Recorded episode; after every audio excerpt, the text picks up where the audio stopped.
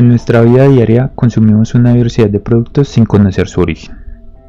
Son tan habituales que nunca nos hemos cuestionado cómo llegaron a nosotros. Sin embargo, detrás de cada uno de estos productos existe una historia.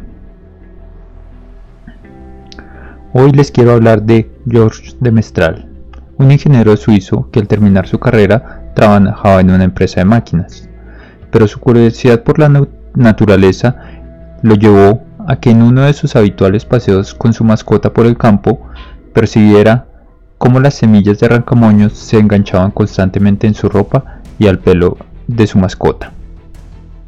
Así que decidió examinar este material a través de un microscopio.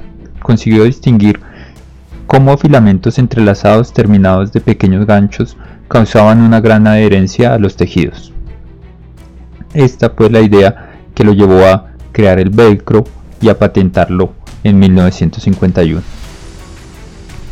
Este producto llevó a George de Mestral a convertirse en un multimillonario cuando la NASA empezó a utilizar este producto.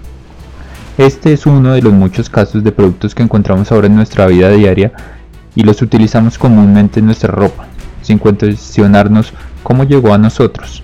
Pero este invento tan sencillo al parecer ha impactado la industria militar, la de, medicina y muchos otros más.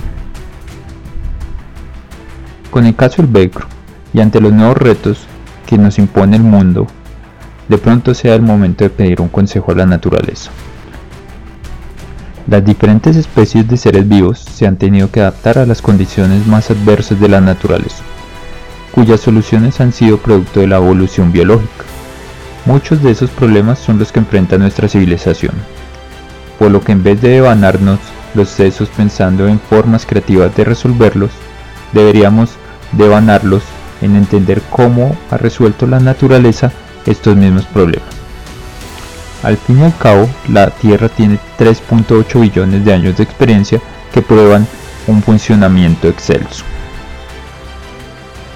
Este momento de preguntar a la naturaleza es lo que nosotros conocemos como el diseño inspirado en la naturaleza para que la naturaleza sea nuestro mentor, no solo para extraer de ella, sino para aprender de ella. Esto nos permitirá no solo emular dispositivos, sino concebir tecnologías que sean compatibles con la biodiversidad. Este es un llamado a conectarnos con la naturaleza, no solo en el diseño, sino a buscar una armonía con ella.